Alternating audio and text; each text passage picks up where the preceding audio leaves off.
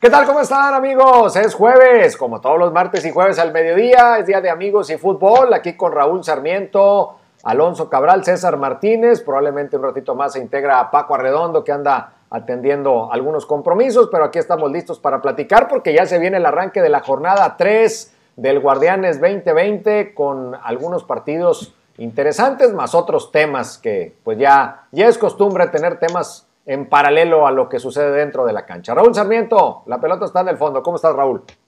Muy bien, gracias, Toño. Un saludo para César Martínez, para Alonso Cabral y para ti, Toñito Nelly. Eh, aquí estamos, eh, siguiendo con todos ustedes en estos programas, un gusto enorme. Y, viendo cómo van pasando las, las cosas, eh, creo que hay un buen tema para continuar un poquito con las polémicas que se han dado. Este, felicitar a César porque Hoy trae un copete extraordinario. Este, la verdad, este. Y nos sigue mostrando su casa, nos sigue mostrando los diferentes ahora, ambientes. Ahora, nos llevó a, a la sala de tele. A, la sala de televisión. Muy bien. Oigan, eh, dentro de las cosas que los equipos deberían de hacer, claro, sin caer en lo que yo denomino obligaciones, pero sí deben de hacer o creo que sería correcto, cada club se maneja como, como guste, además de que ya algunos buscan tener escuelas y los inscriben, ya sea en cursos o en televisión, en, cursos abiertos, o van algunos a algunas escuelas con algunas becas que consiguen los clubes. Yo creo que sería muy importante, muy interesante, ojalá, ojalá lo hagan, que buscaran eh, que jugadores y sus familiares más cercanos tuvieran un cursito de manejo de redes, porque en verdad, en verdad me llama mucho la atención eh, lo mal que andan en ese aspecto, como muchas partes de la sociedad, como la mayoría de la sociedad, y, especialmente porque son personas públicas, y entonces uno ve, eh, por ejemplo, lo que hablábamos de, la gente allá de Rayados, lo que pasó con, el cumpleaños de Hugo, eh, el, que de repente salen las fotos y que se conoce el asunto, y, lo de Jonathan ahí en Santos, y nos venimos a la Ciudad de México y nos encontramos fotos de los jugadores disfrutando de la playa en Cancún y, de Isla Mujeres, y, todo este tipo de cosas que provocan, creo, eh, pues un ambiente inadecuado. Eh, repito, sé que no podemos obligarlos a no hacer esto, porque finalmente son sus días libres y pueden hacer lo que quieran ellos, pero, pero creo que no es adecuado por el ejemplo.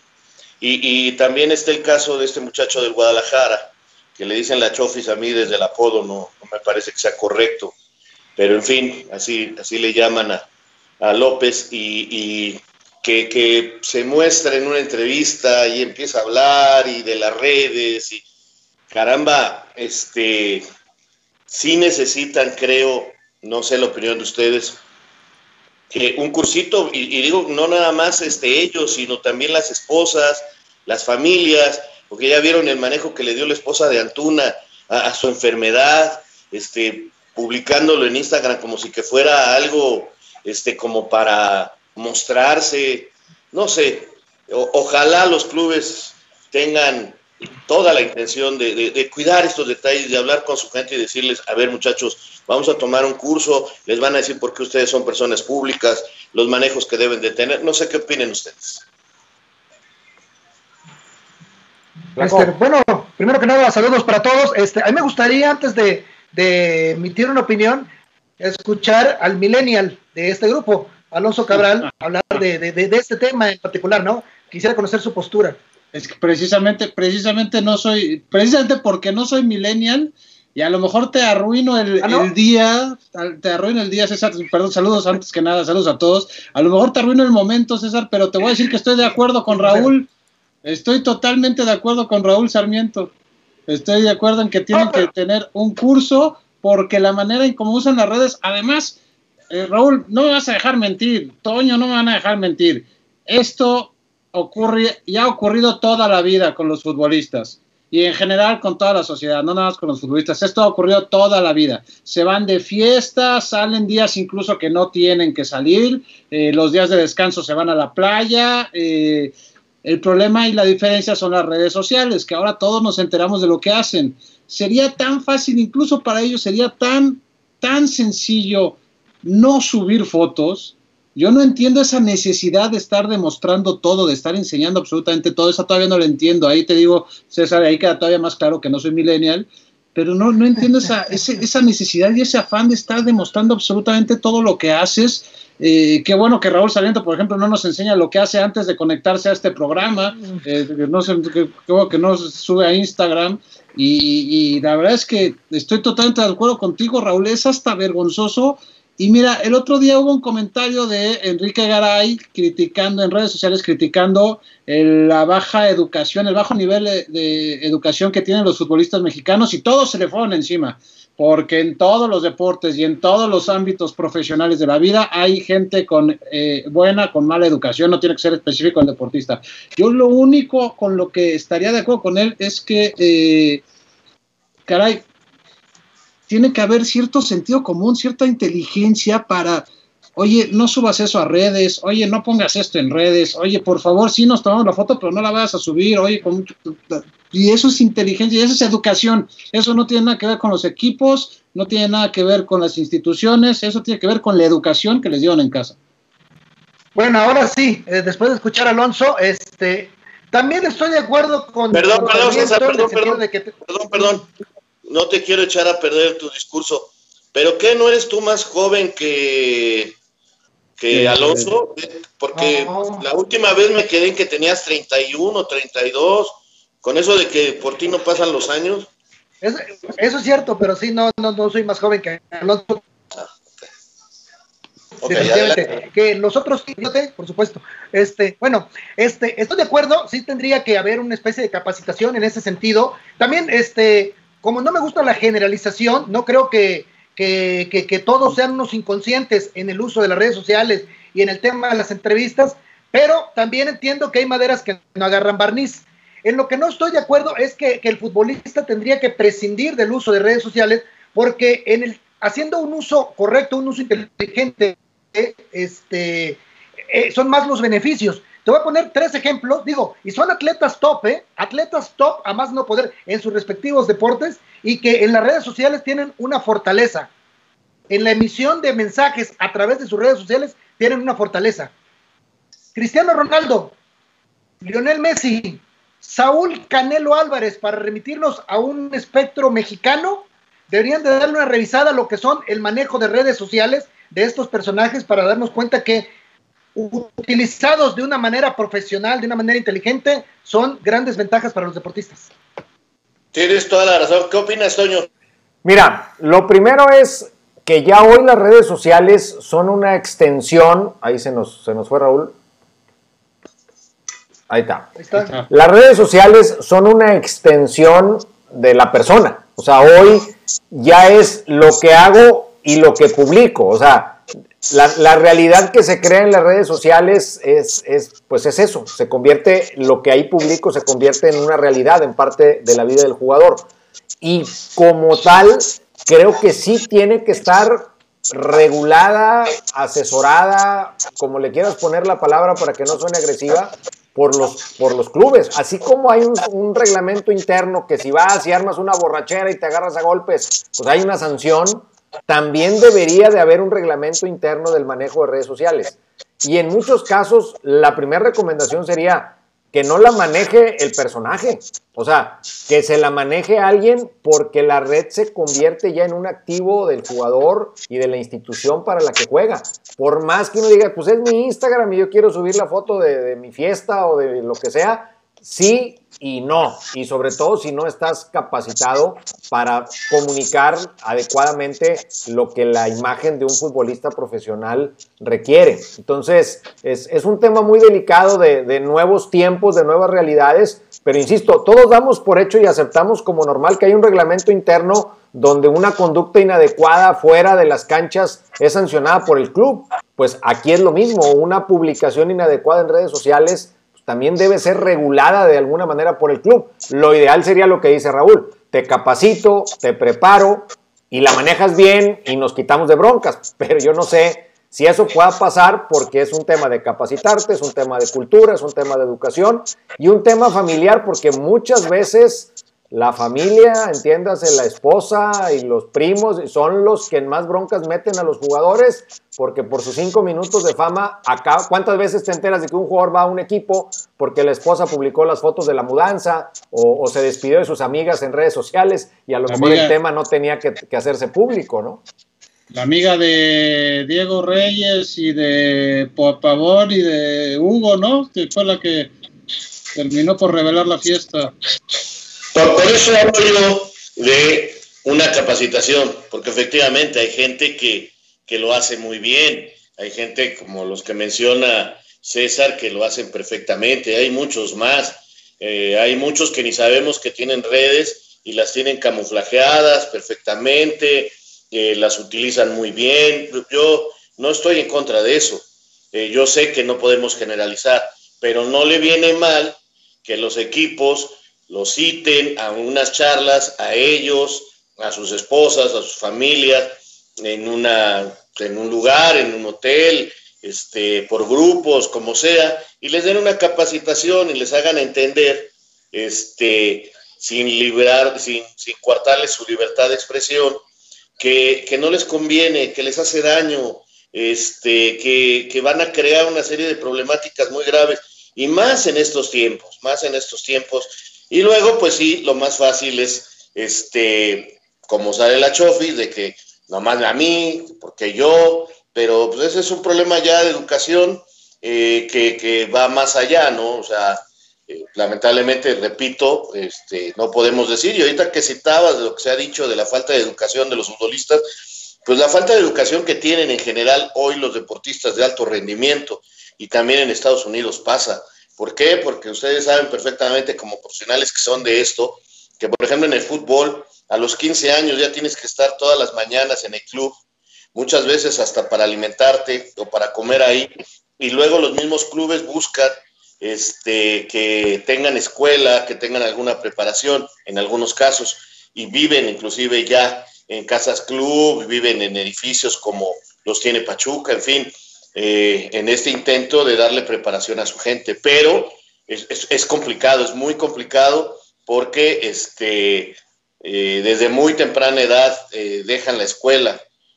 hay casos extraordinarios, por supuesto. Digo, hay gente que, que sigue estudiando y que se termina recibiendo y que pues hacen diferencia. Pero sí, ojalá este, alguien se dé cuenta de esto y empiecen a poner el ejemplo de preparar a su gente en cuanto al manejo de redes sociales. Y, ya que toqué el tema de la Chofis, pues ojalá también alguien se siente con él del club y, hable con él y, lo centre un poquito, porque el muchacho sí se ve que está un poquito desubicado, ¿no? ¿Tú crees que, eh, Raúl, en el tema de la Chofis en particular, primero que nada, eh, yo, yo soy de la idea y siempre lo he manifestado, que un juicio que empieza diciendo todos son o ninguno es, pierde credibilidad. O sea, la generalización en, muchos o en casi todos los aspectos de la vida me parece este, muy, muy, muy desacertada. Eso de decir todos los futbolistas son unos ignorantes es, es resentimiento más que, más que un juicio, o sea, la verdad. Y, y, no se vale, insisto, porque y en, ningún, en ninguna profesión ¿eh? o en ninguna actividad generalizar y decir todos ustedes son o todos ellos son o ninguno de ellos es este, pierde, pierde este, credibilidad a partir de que empiezas con esta frase algún juicio. Pero bueno, cada quien y la conciencia de cada quien y las intenciones, ¿no? En el tema de la Chofis en particular, ¿tú crees que con una sentada se resuelve a la distancia? Parece ya un caso perdido. Eh, eh, de veras que la colección, eh, lo de la entrevista de la Chofis de ayer es una colección de desaciertos, o sea, mal de principio a fin, y también deja entrever un descontento del jugador, no solamente con su cuerpo técnico, que lo pone solamente siete minutos en un partido, sino con sus propios compañeros, a los que exhibe diciéndoles, cuando yo entré nos estaban poniendo una paseada. O sea, este, lo, de la Chofis, el, el segmento de, de, lo declarado por la Chofis de ayer, ya que hablas de capacitación, podría funcionar para ejemplificar todo lo que no se debe hacer en una entrevista. Pero entiendo o infiero, mejor dicho, que en el caso de la Chofis es una situación, es un caso prácticamente perdido en cuanto al Guadalajara. ¿eh?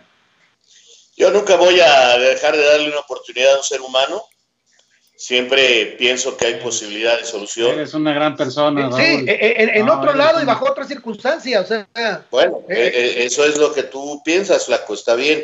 Yo creo que toda persona tiene siempre la posibilidad de mejorar y de, y de crecer. Por supuesto que no es el primero, como muy bien dices, y no hay que generalizar, ni el último futbolista que será así. Hay muchos que han sido así, hay muchos que terminan culpando de sus errores y de sus fracasos y de sus problemas a otros, sean sus compañeros, sean sus técnicos, sean los medios de comunicación, porque eh, eso es algo muy recurrente también en, muchas partes de la vida, no nomás en el deporte. Siempre alguien tiene la culpa de, de que no podamos hacer bien las cosas. Entonces, toda esa gente yo creo que tiene siempre la posibilidad de recuperarse. Primero que nada, si él quiere, ¿no? Segundo, si tiene, si tiene el apoyo necesario. Eh, el chico con muy buenas condiciones para jugar al fútbol, creo que no está, por supuesto, correcto, por supuesto que se equivoca, por supuesto que necesita ayuda, porque es lo que necesita, porque si no va a acabar como muchos otros de sus eh, colegas de profesión, echándole la culpa a todos y todos nos quedamos con las ganas de ver algo que parecía ser un gran futbolista. Oye, pero Raúl, eh, pero ¿estás de acuerdo que la peor manera de empezar esa nueva oportunidad, porque cada torneo es una nueva oportunidad para la Chofis, eh, la peor forma de empezar esa nueva oportunidad fue haciendo las declaraciones que hizo el día de ayer, la manera, el, la comunicación corporal, incluso físicamente, él dice que está entrenando tres veces por día y la verdad es que pues, todavía no se le nota. Quizás eso ya tendrá que más que ver con temas de complexión personal, complexión física, pero, pero, pero eso, pero tampoco se le nota.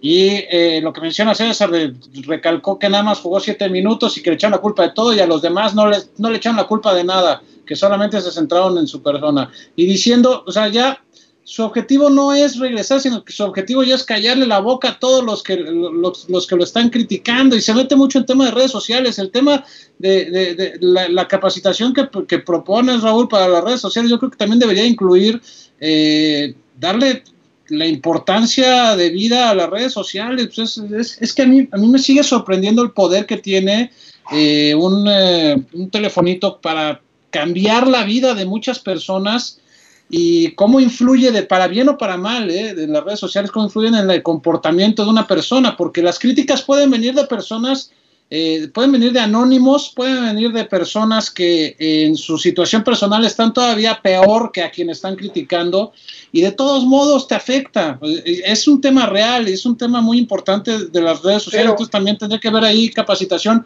Él mismo dice, la Chofis dice que ya está en capacitación. Eh, eh, psicológica, que está en tratamiento psicológico, que está platicando con, gente, que está yendo también a, fortalecer este aspecto. Entonces, pues, darle también la importancia que se merece a las redes sociales y, sobre todo creo que una autocrítica, porque lo de ayer lo que menos hubo fue autocrítica por parte de la Chofis, eh, de, Eduardo López. Mira, lo oyes, lo oyes hablar. Totalmente de acuerdo contigo, Alonso, totalmente de acuerdo, total. O sea, el muchacho no ha aprovechado las oportunidades, punto. Es joven, Ojalá entienda, ojalá alguien lo haga entender, ojalá lo logren recuperar, pero este, pues sí, de, entrada parece difícil, ¿no? Pero repito, ¿quién soy yo para negarle la oportunidad a alguien? Dicen que un principio básico de la comunicación es si no tienes nada que decir, no hables, y él no tenía nada que decir. O sea, quiso tal vez en su interior o pensó que, que quería decir, pero, pero lo que dijo simplemente lo deja peor parado, o sea, lo, deja peor que antes de haber publicado ese video. Y si lo quieren ayudar, pues le hubieran bajado el video de las redes sociales. No sé si de origen lo subió él o lo subió el club, no, no, no sé. Una entrevista, una entrevista con Karina, con la Chapis. Pues imagínate, imagínate, sentarte a dar una entrevista cuando no tienes clara dónde empieza tu primera idea y dónde termina, pues simplemente refuerza la, la mala imagen que en este momento tiene el jugador que es un jugador con condiciones, pero precisamente al verlo hablar digo, pues por eso no se ha consolidado, por eso no ha sido figura, porque no está claro y no es una crítica destructiva, es simplemente un diagnóstico. O sea, pensando así y hablando así, pues ¿qué puedo esperar que pase después? Pues más de lo mismo, nada.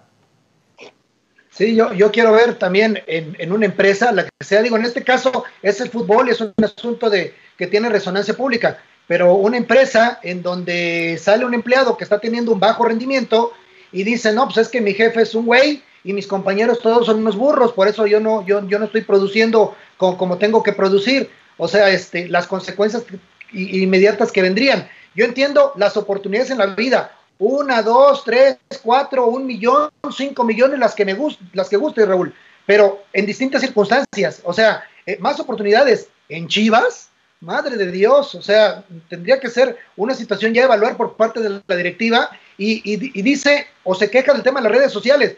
¿Te quejas de las redes sociales? Porque tal vez no vio los programas ni leyó los periódicos, porque la desaprobación a su estado de forma, no si está gordo o no, eso, eso, eso es otra cosa a su forma física, a su estado físico y a su rendimiento futbolístico, la desaprobación fue unánime.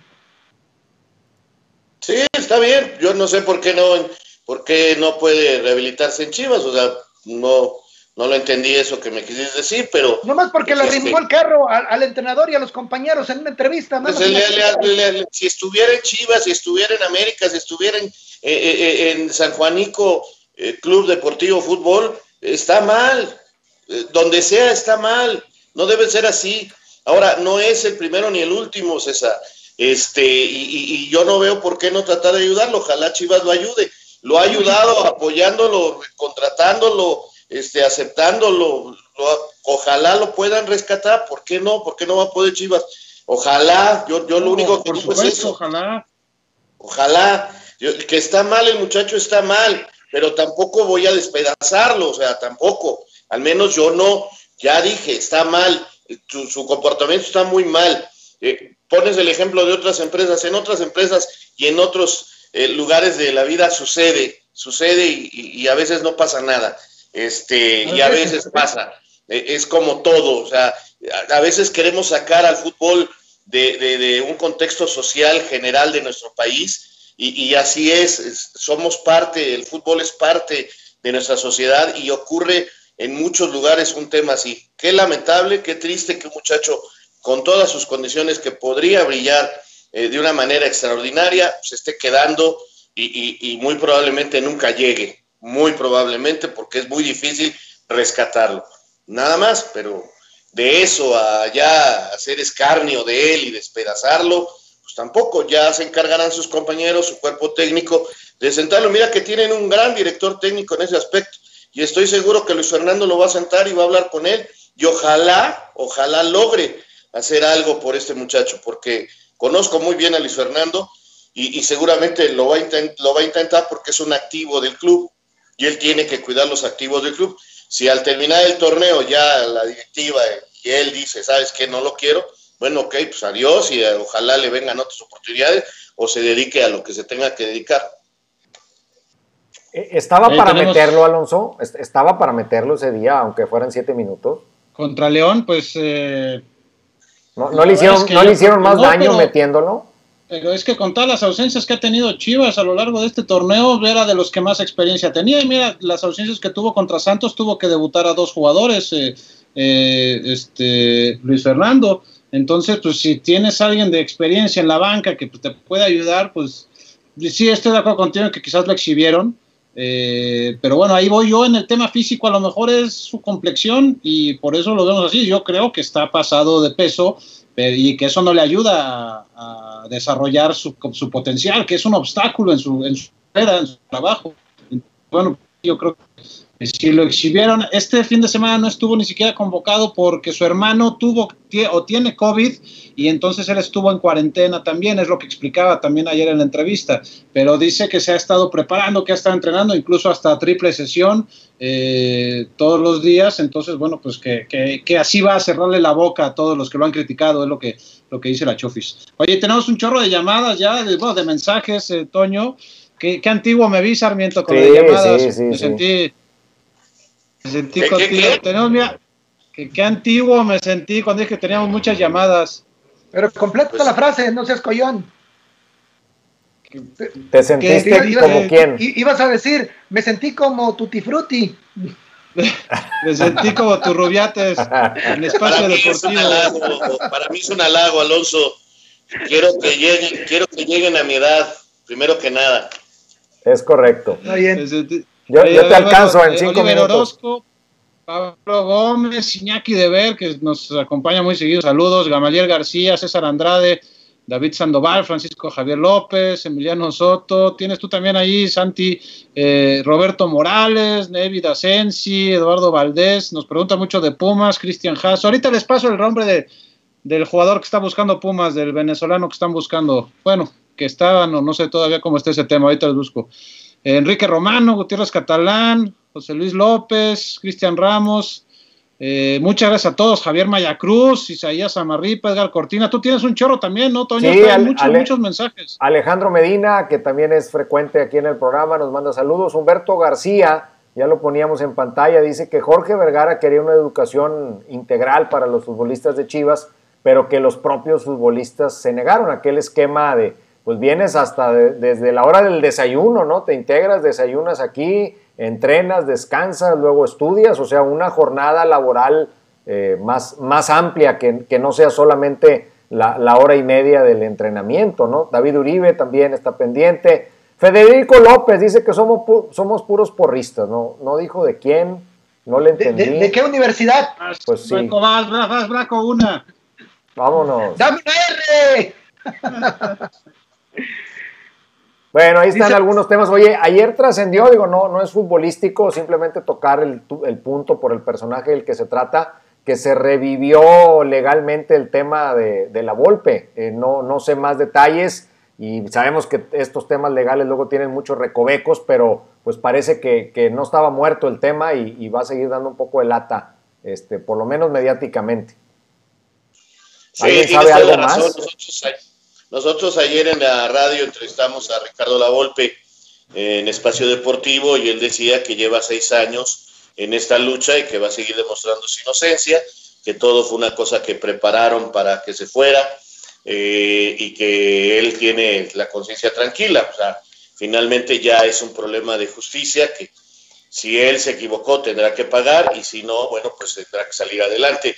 Eh, sí, es, es muy difícil opinar de este caso, de lo que está pasando en Cruz Azul. Este, en, el caso de Cruz Azul, dejar en claro que por el momento no afecta en nada al equipo, que por el momento está totalmente fuera de lo que podría afectar al equipo de fútbol, que es un problema totalmente de, de una cooperativa que está dividida, que hay dos, eh, dos frentes peleando por el poder, los que apoyaban a Billy y los que están en contra de Billy. Hay una junta de gobierno, hay un consejo directivo. Este, ayer a las 4 de la mañana, con ayuda de, de, de la policía, ya entraron a las instalaciones de la Ciudad de México los disidentes y eh, habrá que esperar hasta el veintitantos de agosto, que será la famosa Asamblea General, donde sepamos quién queda al frente y que si son los disidentes o son los anteriores y, qué más sigue en este problema de la, de la cooperativa, ¿no? Donde a pesar de la orden de aprehensión todavía no aparece eh, Billy. Eh, son, temas muy difíciles de, tocar, tanto el de Ricardo como el de Cruz Azul, pero este, finalmente la justicia ojalá se imponga y realmente se llegue a, a alguna, algún veredicto sobre la verdad, ¿no? Ahora, el tema aquí, eh, César, es si llegase a proceder algún tema legal, pues simplemente se deslinda de su función en el club y, y el club está ajeno al tema, ¿no? O sea, no, no tiene nada que ver. Entiendo que FIFA regula que una persona que está en un proceso, no en un proceso, sino que es acusada de un delito, pues no puede tener relación eh, formal en el fútbol. Eh, pues implicaría simplemente renunciar a la directiva y, y se acabó, ¿no? O, o cómo es.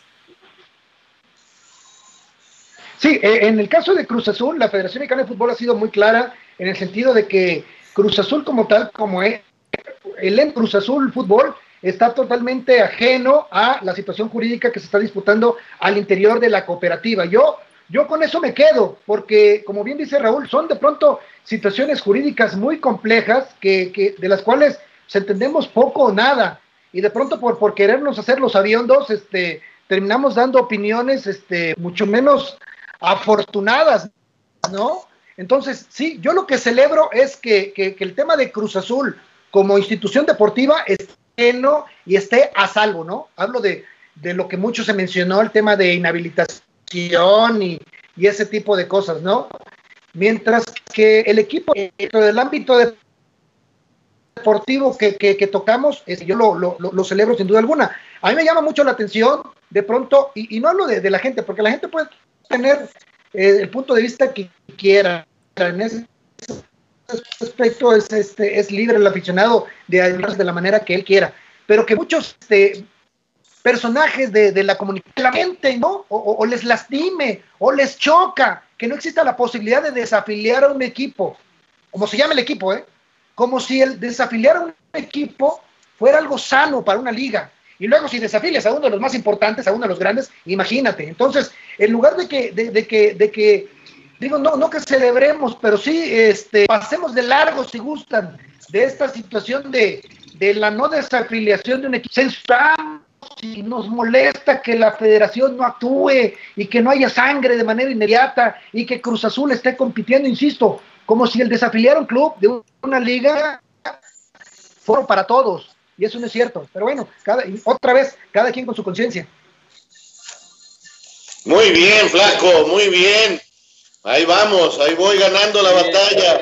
Hoy estoy de acuerdo con tanto con Alonso como con, con el señor César Martínez. Después, qué bueno, qué gusto, después de ver cómo te pones, Cabral y yo platicamos. Y ya, ya, ya, ya no hay que hacerlo enojar.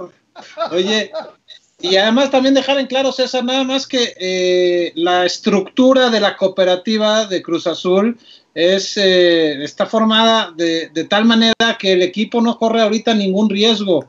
El tema económico para el equipo está asegurado, ellos tienen sus finanzas aparte del tema económico de la cooperativa y que esta es una eh, batalla legal entre cooperativistas, pero por el tema de la cooperativa en general, no por el equipo, porque ya también hay quienes están este, pues, poniendo, que además es mucho más grande y mucho más importante, porque es el trabajo de miles de personas, de miles, miles de personas y es el patrimonio de miles de personas. Quizás, diciéndolo de alguna forma, el equipo es una de las partes menos importantes, evidentemente, eh, dadas proporción, ¿no? Pero el equipo está de un lado y todo el tema legal y todo lo que está afectando todo esto es es algo diferente. Al equipo en este momento no le están, no le están tocando, ¿no? Porque eh, me llama también la atención hoy y lo entiendo, eh, que el tema de la, lo que está ocurriendo eh, aquí en la Ciudad de México, en las oficinas de la cooperativa, se ha tocado en temas deportivos que a mí me parece más como que una información general, temas de información general, porque pues, es una empresa aparte, pero bueno, también, también entiendo que evidentemente pues, es, es parte del equipo, ¿no? Y, perdón, eh, y con respecto al tema de la golpe, sí, ahí sí, ni, ni, ni, ni, de cerca, es un asunto delicado, es un asunto serio, es un asunto importante, eh, jurídicamente, otra vez, muy complejo como para emitir un, un, juicio de valor que no tiene ningún sentido cuando careces de, de información ¿no? al respecto. Qué, qué, difícil circunstancia para cualquier persona y más para alguien público porque pues, tiene más trascendencia, pero al final es lo mismo, el que tengas que comprobar algo que pasó en, la intimidad, o sea, en, un lugar privado, me refiero, donde solo había dos personas, o sea, ¿quién, quién da testimonio y donde habitualmente la posición de Ricardo es la más débil, o sea, ante la acusación de la dama, siento que, se, presume que tiene razón, o que si acusa es porque algo pasó. Y, ahora demuéstrame que no pasó. O sea, a, cualquiera que esté en una circunstancia así, sin tomar partido porque no sé qué pasó, eh, pero es muy difícil porque ya no es lo que sucedió, es lo que podamos demostrar o no demostrar o lo que al final la opinión pública o las autoridades que lo van a juzgar puedan llegar a creer, porque ¿qué, puedes demostrar? O sea, ¿cómo, lo puedes demostrar? Es muy difícil. Muy complicado, pero metámonos a lo nuestro, que es el fútbol, y, que, y que hoy tenemos fútbol. Este, ¿Qué onda hoy con, los partidos? Juega, a ver, Toño, ¿juega Leo Fernández de titular, sí o no? Todo indica que sí. Entrenó con los titulares, eh, que es un síntoma cuando lo hace. Cuando lo hace Ferretti, quiere decir que va a jugar. Entonces, pues nos va a mandar a una cancha este, no, tan, no tan facilita. Este, vamos a verlo, vamos a verlo. Yo a veces siento que Ricardo los mete así como cuando regañas al niño. A ver, ándale, mijo, ¿quiere entrar? Ándale, entrele, cholos, canchita dura, vámonos, órale. A ver, a ver si es cierto. No sé, o sea, me, me, me queda esa, esa idea. Está bravo el partido, está bravo el partido. No está nada fácil. Está complicado el partido. Ahora, este, yo vi a Cholos el sábado contra los Águilas del América con mucha atención porque después de la descripción del señor Sarmiento de Cholos y de Pablo Guede en días anteriores, tenía una gran curiosidad por ver el desarrollo de este equipo. Y a mí me pareció con lo mismo, ¿eh? El mismo Cholos de los últimos años. Eh, eh, eh, sí, por eso, está hablando del partido contra el América, déjame terminar. En el partido contra el América, los 98 minutos del partido contra el América, Cholos me pareció van con lo mismo. Un equipo totalmente inestable, un equipo que sí tiene buenos jugadores, que tiene buenos momentos de juego a lo largo de un torneo y a lo largo de un partido también, pero eh, nada del otro mundo, un equipo bastante ordinario que tranquilamente se comió. Que ahora puede ganar a Tigres también porque así son los Cholos pero, pero que está lejos de, de, de formar una, una, te oyes, te oyes muy mal, flaco. Se está cortando. Pues, nada más soy yo. Sólida, y tal vez podamos verle. Te oyes, te oyes, muy mal, flaco, no se te entiende. Te voy, te voy a conectar de nuevo, César. Deja, deja. No, siga, dale. Te voy a volver a conectar. Desconéctate del Starbucks. Bueno, lo que ahorita, eh, eh, eh, yo veo un partido muy bravo, la verdad, quizás hasta de empate. Este, muy, muy, muy complicado el partido, la verdad. Este, No es fácil jugar en esa cancha y, y creo que Cholos poco a poco va a ir mostrando la cara para llegar. Yo a Cholos lo veo peleando la del pues quizás la calificación, la repesca, pero va a estar en esos partidos. Yo sí creo que, está en desarrollo, van dos jornadas, eh, es muy pronto para juzgar, llegaron, llegaron 11 jugadores, entonces llegó un nuevo técnico que se están acostumbrando a todo, que están tratando de lo más rápido posible ponerse bien, eh, veo que tiene buenos jugadores y yo creo que el señor Guedes es un buen director técnico que no nada más nos vende. Yo, yo no soy de los que piensa que, este muchacho es este la última, eh, lo, lo, mejor como director técnico, pero es interesante. No te vende nada más un super fútbol ofensivo.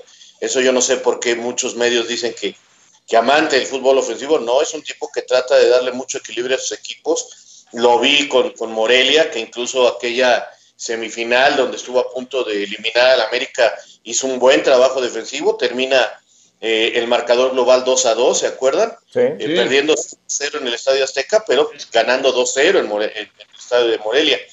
Entonces es un tipo que cuando puede y tiene las armas para atacar lo hace, pero buscando un equilibrio. Y, entonces eso es lo que a mí me agrada y creo que puede llevarlo bien al cabo en, este plantel. No, no, no soy de los que piensa que, que ya es lo, lo fútbol revolucionario y bienvenido y no sé qué tantas cosas dice cuando, cuando se tiene una buen, un par de buenas temporadas.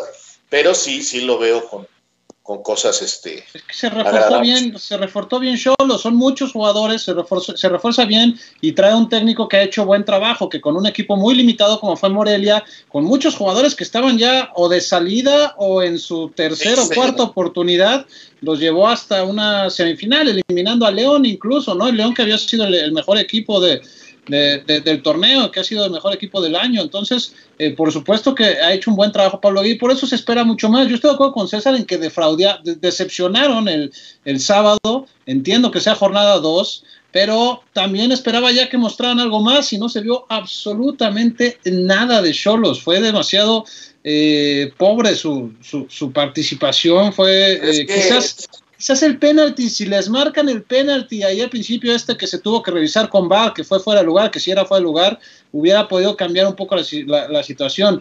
Pero la verdad yo sigo viendo a Tigres hoy superior por el tiempo, además que he tenido ya que tiene el Tuca con el equipo, por los nombres que tiene Tigres, por lo que ya se conocen con los ojos cerrados todos los jugadores de Tigres, podría haber una modificación nada más, la que nos decía Toño de Leo, eh, que supongo sería con Edu por Edu Vargas, pero eh, los otros 10 se conocen perfectamente. yo, creo que Tigres hoy sale como favorito. Yo a Tigres en el 80% de los partidos de la liga lo veo superior. El problema es que no sé si lo va a mostrar. O sea, no sé si la manera de jugar va a hacer que lo muestre. Entonces, igual hoy, hoy quedan 0-0 y, tampoco me extrañaría. O sea, sí entiendo que Tigres debe ser marcado como favorito antes de que se juegue el partido, pero no sé si va a ser valer esa calidad de favorito porque ese Tigres de repente se traba y en el tengo la pelota y taca taca tiki tiki 0-0 o hasta pierde 1-0. O sea, ese es el Tigres que cada semana no te permite hacer una quiniela a gusto, porque no sabes si vas a ver al Tigres que sale a hacer valer lo que dice el papel o el Tigres que se va a enfrentar al Atlas y se le va a atorar el partido. La Pachuca. no, aquí estoy. Ya no sé si me ah, escuchan este, de buena manera. Deja de robarle el este internet al vecino, flaco. Dile que le suba los megas. No, ya le fui a tocar, creo que estaba, eh, estaba en su home office y ya le paró un ratito. Este, no, oye, ya que dices este, que, Tigres te puede echar a perder una quiniela con facilidad, Cholos de igual manera, porque Cholos a lo largo de un torneo es un auténtico este, sube y baja. O sea, insisto, tiene de pronto buenos momentos de fútbol y ahora los tendrá más, creo, o los alargará con un técnico como Guede, pero de ahí a, considerarlo un equipo hoy este, importante o, o con posibilidades de ser importante en la liga, este, yo tengo mis dudas con los Gallos Blancos de Tijuana. Este, a mí, eh, eh, insisto, me deja muy mal sabor de boca lo que vi el pasado sábado y solamente fue la extensión de lo que ha sido Tijuana en los últimos torneos, ¿no? Espero darte toda la. espero, espero. Tigres es favorito. Espero darte toda la razón. ¿Esperas qué? de por ahí la fecha 10, 12 y decirte, tenías toda la razón, flaco, perfecto. Pero si no, te lo estaré recordando, te estaré recordando, porque yo sí creo que, este equipo... vas a tener la razón tú, Raúl, porque... Te voy, no, no, no, no, yo no veo a este equipo con posibilidades de estar entre los ocho mejores. Sí lo veo con esa posibilidad. Francamente sí lo veo con esa posibilidad de estar entre los ocho mejores a lo mejor queda 12 o no sé qué, ya nos has explicado correctamente la diferencia en que normalmente hay del 7 al 12 o al 13, que es un punto, pero yo lo veo en esas posibilidades, en ese grupo, eh, junto con Juárez, junto con San Luis, y luego ya vendrán los otros que, francamente no, no les veo mucho, ¿no? Así como tú ironizas lo de eh, los gallos blancos de de Cholos, este, los Gallos Blancos de Tijuana, yo diría, yo veo mucho más débil al Atlante de Querétaro. De Tijuana. A los potros de hierro de Querétaro. Ahí, a ver, América Necaxa, América Necaxa y Pumas Juárez. ¿Ven? No, pero hoy hay dos partidos. Eh, hoy hay, partidos, hoy también está el de Pachuca Gallos, justamente. Creo que ahí Pachuca sale como favorito, ¿no? Sí, yo creo que Pachuca hoy debe de, ganar, debe de demostrar. Pachuca se ha metido en los últimos años en ese subibaja del que hablas, esa, y, a mí sí me ha decepcionado porque no ha logrado ya tener el tino correcto para las contrataciones que tuvo en su momento. No sé si influya la ausencia de Fasi, pero Pachuca ha dejado eh, mucho que desear y León se ha convertido en el grande del grupo Pachuca, sin lugar a dudas. Entonces, hoy, eh, hoy espero ver a unos Tuzos este, fuertes, este, ganando un partido que, si no lo ganan hoy, sí me llamaría mucho la atención. Aunque que estoy seguro que si Alex Diego no se siente el inventor del fútbol, pues te saldrá muy defensivo y eso complicará a un equipo que está en plena formación, ¿no? ¿Pero crees que América siga de 3-3? Raúl y Puma no, va a ser fácil, ¿eh? no va a ser fácil porque Necaxa ya mostró un cambio y porque Sosa sabe perfectamente eh, plantear sus equipos para contragolpear, para darle solidez defensiva. América debería de sumar su tercera victoria, creo que sí debe, eh, aprovechando sobre todo que Necaxa todavía no tiene un cuadro bajo sólido y que haya podido repetir en los dos partidos. nada. Eh, mira, contra Juárez. no, es que. Es que si ustedes dicen así, bueno, pues está bien, yo, yo, no puedo obligarlos a que piensen como yo. Ustedes creen eso, está bien. No está bien, pero igual es lo mismo que Querétaro, Raúl. Van a sufrir muchísimo. Necaxa y Querétaro va a sufrir muchísimo. Pero contra el América va a ser este, un esfuerzo extra y va a tratar de sacar el resultado. No va a ser fácil. No va a ser fácil que el América gane. O sea, no se va a estar el América y le va a hacer cuatro nomás de entrada. A lo mejor los hace, a lo mejor los hace, pero, pero no, no, no está fácil el partido como para decir, América otra vez va a ir a golear y, y tres de tres. Y, no, no, yo en lo particular prefiero ser este más tranquilo y decir, va a ser complicado, yo sí creo que debe de ganar, pero no va a ser fácil yo, yo, soy de la idea que América termina 3 de 3 esta jornada, como creo que Pumas va a terminar 3 de 3 y como creo que el Atlas va a terminar 3 de 3, a pesar del video del día de ayer, que me parece este, uno de los grandes clichés en el mundo del fútbol, estos videitos de, de apoyo al técnico y estamos contigo, líder, y, vamos con toda visión. ¿Cómo? Sí. ¿Por qué eres tan despectivo? Porque tengo, no, no, porque tengo buena memoria, Raúl. Porque, porque, porque tengo buena memoria, porque el último equipo que hizo esto, no, no, porque el último equipo que hizo eso fue Querétaro, con Rafa Puente de técnico, y a los días lo echaron. Estaba en esa conferencia de prensa, a mí me tocó esa conferencia de prensa.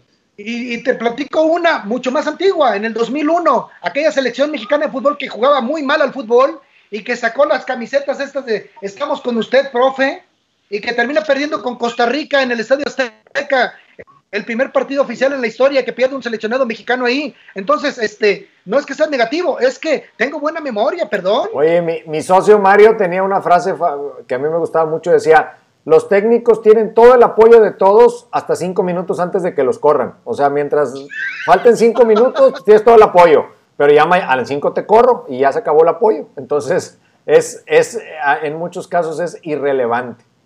Es más, es como hasta una premonición. O sea, para que no sientas tan feo, te doy el apoyo, pero porque te voy a correr. Oye, del lado de Pumas, Raúl, del lado de Pumas mencionaba, César, mencionabas que va a acabar de 3-3. Pumas es especialista en comenzar bien el torneo y cuando tiene la posibilidad de ser primer lugar general o de consolidar ese buen arranque, se van para abajo. Recuerdo perfecto el torneo anterior contra Morelia, precisamente de Pablo Guede que si ganaba Pumas ese partido, creo que era la fecha 5, si ganaba Pumas ese partido se iba a primer lugar, era primero contra último, Morelia llegaba en último lugar, era 17, por la desafiliación de Veracruz era 17 Morelia y gana Morelia 2-0 dando, ¿te acuerdas? Martín Rodríguez, dando un partidazo, Martín Rodríguez es el mejor partido que yo le vi a Martín Rodríguez en CU eh, y pierde Pumas la posibilidad de, de, ese primer lugar y de ahí viene otra vez la declive del equipo, el declive del equipo. Es tercera fecha, es lo único que me tranquiliza, que generalmente estos declives de Pumas vienen por ahí de las 5, de las 6, o sea que todavía podría ser, pero sí, de entrada Juárez es otro equipo que estaría pintado para, eh, pues para mantenerse esta racha de triunfos, ¿no? De 3-3. Creo que Pumas tiene que aprovechar estos enfrentamientos contra planteles que eh, en teoría se ven inferiores porque no hay muchos ¿eh? en el fútbol mexicano que sean así. Y este inicio de calendario le tocó. quién va a llegar? ¿Quién va a llegar a Pumas? Le digo algo, Raúl, amigos, les digo algo. Yo cada vez veo más cerca eh, la dupla Lelín Israel López como, como directores técnicos fijos. Les voy a ser completamente honestos y no entiendo qué pasa, no bueno, lo entiendo por el tema económico, pero rechazar a Pumas así como lo han rechazado, porque así ha sido, eh, la verdad es que me causa preocupación y un poco de tristeza. Eh, yo estoy cada vez crece más mi, seguridad de que va a llegar, de que se van a confirmar Lilini e Israel López como la dupla ya de manera oficial para el resto del, del, campeonato. Lo que quiere Chucho Ramírez a Jaime Lozano y a Gonzalo Pineda eh, les van a decir que no, si no es que ya les dijeron que no, porque están muy bien en donde están ellos actualmente. Lo de Jimmy Lozano es un eh, proyecto muy interesante a largo plazo y lo de Gonzalo Pineda también es un proyecto de vida. Él está viviendo en Estados Unidos, en Seattle, muy bien, muy cómodo y le van a decir que no a Chucho, insisto, si es que no le dijeron ya que no. Entonces yo cada vez veo más cerca. ¿Sabes que ahorita que está tan de moda el tema de Dineno? Eh, si estuviera en Cruz Azul, César ya le diría Dinegol, como, como muchos, pero bueno, ahí está el tema de Dinegol eh, Andrés Lilini fue personaje clave para que viniera a, Pumas. Él fue un, eh, alguien que platicó mucho con él y alguien que habló con él. Eh, entonces, bueno, pues también ahí podría ser cierta influencia. Se está por confirmar la llegada del uruguayo Facundo Waller, que hablan muy, muy bien de él. suplente de Fede Valverde en la selección uruguaya, en la sub-23, en la sub-20. Eh, y hablan muy bien de él, es un mediocampista, un 5 uruguayo, que, de estos que les llaman box to box, que creo que es una posición que le hace muchísima falta a Pumas, como otras tres o cuatro, pero creo que esa, esa clave este, le falta mucho y se habla todavía de dos refuerzos más, eh, un venezolano y un chileno que podrían todavía llegar a, Pumas. ¿Hasta cuándo están abiertos los registros o qué, Alonso? Todo, todo septiembre, digo, todo, perdón, todo agosto. Todo agosto. Hasta el 5 de septiembre, ¿no? Entiendo. Todo, todo, Sí, porque en, Europa está abierta la negociación y entonces este, hay posibilidades, ¿no? La verdad que, sí, esto de las contrataciones va a ser algo especial en esta temporada. Yo del América les puedo decir que eh, Sergio Díaz ya va a entrenar esta misma semana eh, no va a realizar el viaje y es más, de una vez les digo, no va a jugar las, esta es la tercera, la, yo creo que por la sexta fecha, a lo mejor en la quinta algunos minutos, pero no esperen a Sergio Díaz. No, pero la quinta es de este fin de semana, al otro, es luego, luego miércoles. Entonces hasta la sexta, flaco. Hasta la sexta, ¿por qué? Porque primero se tiene que adaptar, este, viene de, un lugar donde no había fútbol, tiene que tomar ritmo, tiene que adaptarse a la altura, así que mínimo tres semanas este, se va a tardar en aparecer, ¿eh? digo, porque ya estoy viendo que, dicen que cuando juegan, que cuando juegan tranquilos, no, no va a ser rápido. A ver quién se adapta primero, si Díaz o la Chofis. Pues, me parece rudeza innecesaria, pero creo que Díaz. o, Leo, Fernández también. O Leo Fernández, Leo Fernández. Hoy lo, no, hombre, hoy lo van a mandar al, al Cálese mijo, Cálese mijo, lo van a mandar ahí a la canchita de, Cholos. Oye, Toño, y que se va Edu Vargas, o que bueno, que viene el Atlético Mineiro por Edu Vargas, que también hay, está ese rumor, ¿no? Pues sí, como rumor existe, como posibilidad existe, pero no sé si también por eso pues la aguantaron jornada 1, jornada 2 activo para, pues hay que hablar bien del caballo, si no, no lo vendo, no, no sé, pero sí había esa idea de que Edu Vargas tenía una posibilidad, se concretó primero la de Ener, vamos a ver si lo de Edu Vargas se va, porque pues tampoco está Tigres como para que me deshago de Edu Vargas y, me quedo nada más con Leo Fernández, o sea, este sí, sí necesita tener ahí una alternativa en esa, sobre todo que ha sido la posición que más trabajo le ha costado a Ferretti eh, históricamente. O sea, en, este grupo la única posición que nunca ha tenido dueño es esa, porque ni fue Ener, ni ha sido Vargas, ni fue Celarayán, y, ahora hay que ver si es Leo Fernández. Sobis, era, Sobis. Desde Sobis, claro. Desde Sobis no ha habido dueño. veo yo que también va a dejar el fútbol mexicano. Yo creo que JJ Macías lo va, lo va a dejar. Eh, la campaña de, sus promotores, de la gente que lo mueve, es muy fuerte, es muy fuerte. Y yo veo que, igual él, su familia están viendo que, es un buen momento para irse a Europa. Hoy hablan ya de cinco equipos. Yo creo que de los últimos años es el mexicano que, más equipos han buscado en Europa. Eh, hoy, hoy, hoy se unió otro equipo francés, entonces yo veo que, que se está moviendo mucho este asunto y, me parece que, que Macías eh, no va a terminar el torneo con Chivas. Oye, sería el tiro de gracia, el tiro de gracia para Chivas, porque un no tiene un suplente de Macías este, cercano a ocupar este, esa posición, ¿no? ¿Quién? Sí, va a ser difícil para ellos, pero hay un convenio, hay una charla, y te repito, yo veo esto como cuando este, no, no queremos que se vaya a Laines, no, aquí ya hablamos con él y ya hablamos con su gente y él está dispuesto a quedarse, pero seguían apareciendo y apareciendo notas en los periódicos hasta que se fue. Y, y yo te digo, dime qué jugador mexicano habíamos visto que cinco equipos, hoy cinco equipos hablan de que lo quieren. Yo, tengo, yo les tengo una pregunta. Eh, les tengo una pregunta a los tres. Hoy, eh, bueno, sale también una entrevista el Tata Martino, me parece que es con el periódico Record, diciendo que le hubiera gustado que Pisuto se quedara más tiempo en México para terminar su formación. Eh, no tengo duda de que JJ Macías está ya listo para irse a Europa. tiene una edad además ya como para irse, pero ¿ustedes realmente creen que los futbolistas mexicanos se tienen que aguantar hasta los 22, 23 años para irse a Europa y terminar su formación aquí o caso Laines que se vaya eh, joven, 18 años, caso Pisuto que se vaya a terminar ya la formación Europa. ¿Qué, ¿Qué, es lo que opinan ustedes? A mí yo, yo pienso que a veces los apapachamos demasiado y que cuando llega la oportunidad se tienen que ir. ¿Qué mejor que terminar tu formación en una, en una liga de mayor exigencia, de mayor formación? Es mi, mi, mi, mi, mi manera de pensar, no sé ustedes qué opinen, si se tienen que quedar aquí hasta los 22, 23 años para que los apapachen bien y los cuiden o ya que se vayan temprano.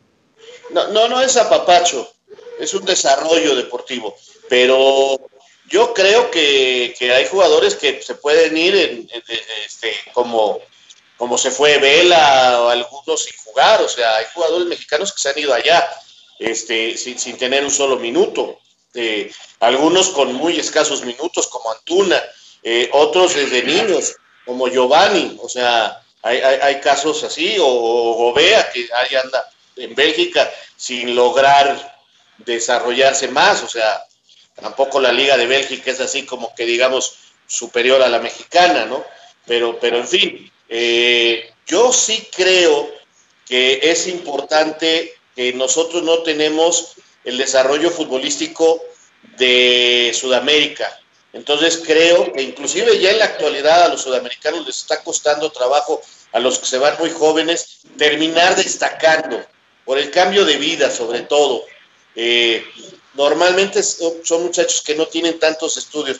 Caso diferente me parece de este Pisuto que inclusive realmente empieza a jugar en, Nueva Zelanda cuando era niño y, sus padres me parece que eh, han trabajado mucho en este aspecto, ha vivido en Estados Unidos, entonces, me parece que, con el caso de Pisuto es un poquito fuera de, lo normal, pero sí, sí creo que los jugadores mexicanos necesitan tener un poquito de más bases para poder hacerlo. Y yo, por ejemplo, te digo, en el caso de Laines, le hubiera venido bien quedarse seis mesecitos más. Yo creo que el mismo Macías ya está para irse por lo que vimos en León, por lo que ha, sido su, su, camino. Cada uno tiene diferentes formas. Lo de Pisuto, la única duda a mí que me queda es cómo va a volver después de la lesión. A lo mejor por eso me hubiera gustado verlo seis meses en México para ver cómo salía del problema de una lesión tan grave. ¿no? Fíjate. Sí, yo creo que cada caso. Ah, perdón. No, dale, dale, Flaco, dale, dale.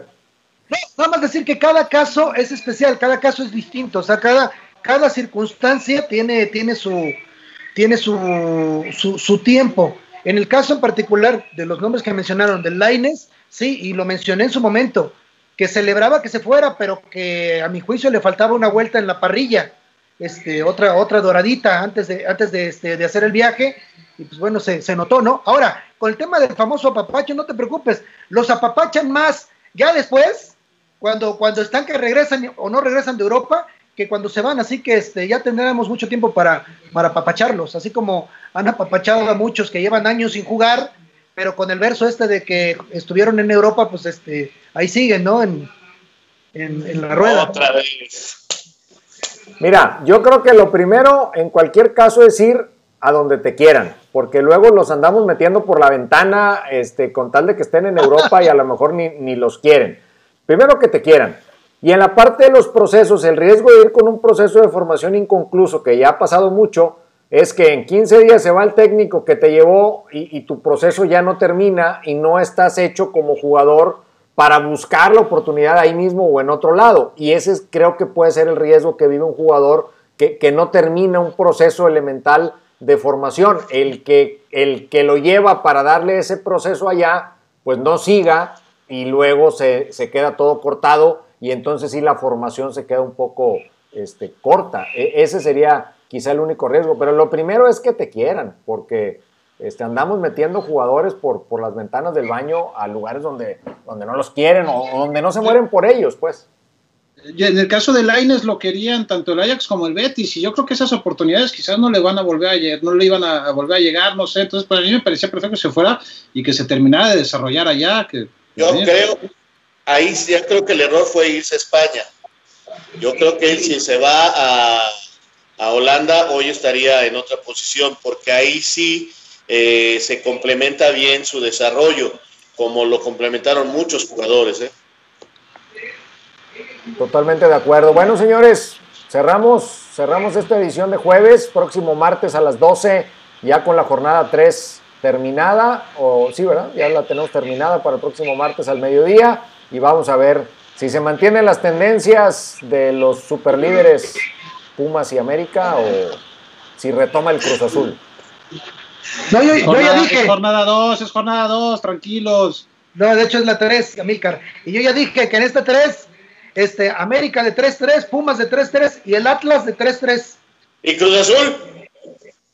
El partido más atractivo de la jornada en el papel, frente al poderoso León. De acuerdo. Pero, ¿cómo le va a ir? pronóstico, no, no, no, yo espero que muy bien. O sea, este, es más, te voy a decir una cosa. El estilo de juego de León es un estilo que a Cruz Azul le puede venir bien porque lo que más va a incomodar a, a, a, y sus muchachos a lo largo de un torneo es un equipo que se le encierre. Y creo que León, siendo una propuesta un poco más abierta, este, puede ser un buen partido, un buen espectáculo y eh, un, estilo, el del rival, que a Cruz Azul se le acomode mejor para contragolpear. Va a ser un buen partido, sí es el, sí es el partido de la jornada. Bueno, señores, gracias, nos vemos. Buen fin de semana. Nos vemos el próximo martes a las 12. Hasta luego. No hagan